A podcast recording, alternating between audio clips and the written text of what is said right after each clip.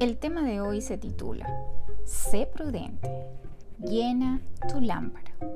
Esta cita la encontramos en Mateo 26, 1 al 12.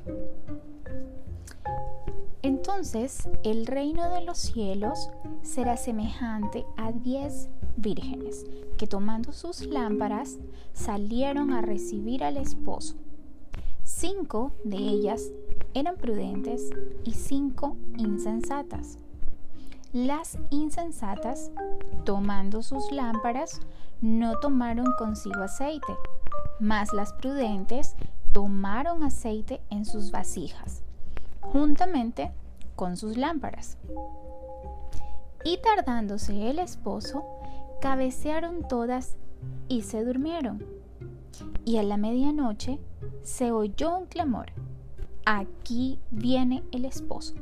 Salid a recibirle. Entonces todas aquellas vírgenes se levantaron y arreglaron sus lámparas. Y las insensatas dijeron a las prudentes, Dadnos de vuestro aceite, porque nuestras lámparas se apagan. Mas las prudentes respondieron, para que no nos falte a nosotras y a vosotras, id más bien a los que venden y comprad para vosotras mismas. Pero mientras ellas iban a comprar, vino el esposo, y las que estaban preparadas entraron con él a las bodas, y se cerró la puerta. Después vinieron también las otras vírgenes diciendo, Señor, Señor, ábrenos. Mas él, respondiendo, dijo, De cierto os digo, que no os conozco. Velad pues, porque no sabéis el día ni la hora en que el Hijo del Hombre ha de venir. Es así que esta parábola se encuentra en la Biblia para que nosotros sabiamente podamos discernir qué es lo que el Señor Jesús nos quiere enseñar.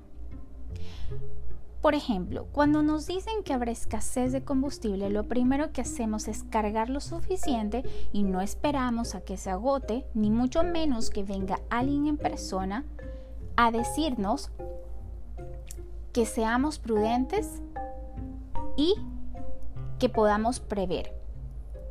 En la Santa Biblia encontramos con mucha frecuencia el énfasis acerca de la pureza que Dios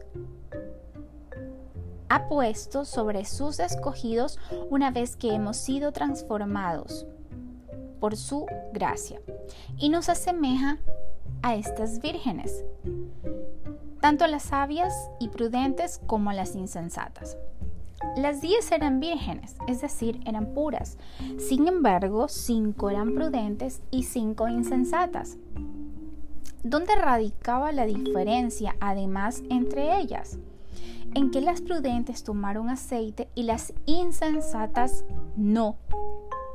El aceite para nuestras vidas es tomar su palabra, vivir en obediencia y santificación constante conscientes que la venida de Jesucristo está cercana, no siendo como las insensatas que no se prepararon a tiempo, pues advertidas estaban, así como nosotros en este tiempo, con lo que dice su palabra, y a viva voz la escuchamos de pastores, evangelistas, programas, en las diferentes medios de comunicación que nos anuncian la pronta llegada de nuestro Señor y nos instan a que estemos preparados. En estos tiempos, aún viendo cumplirse muchas señales de la Biblia, nos negamos a creer que su venida está a las puertas. No queremos renunciar a la vida de pecado, sino que seguimos permitiendo que los anatemas sigan siendo parte de nuestras vidas. Vivimos confiados en que aún hay un poco más de tiempo y seguimos poniendo en riesgo nuestra salvación como totales insensatos. Recordemos que los fariseos también esperaban al Mesías, guardaban la ley y sin embargo no supieron reconocer al rey cuando llegó. Por el contrario,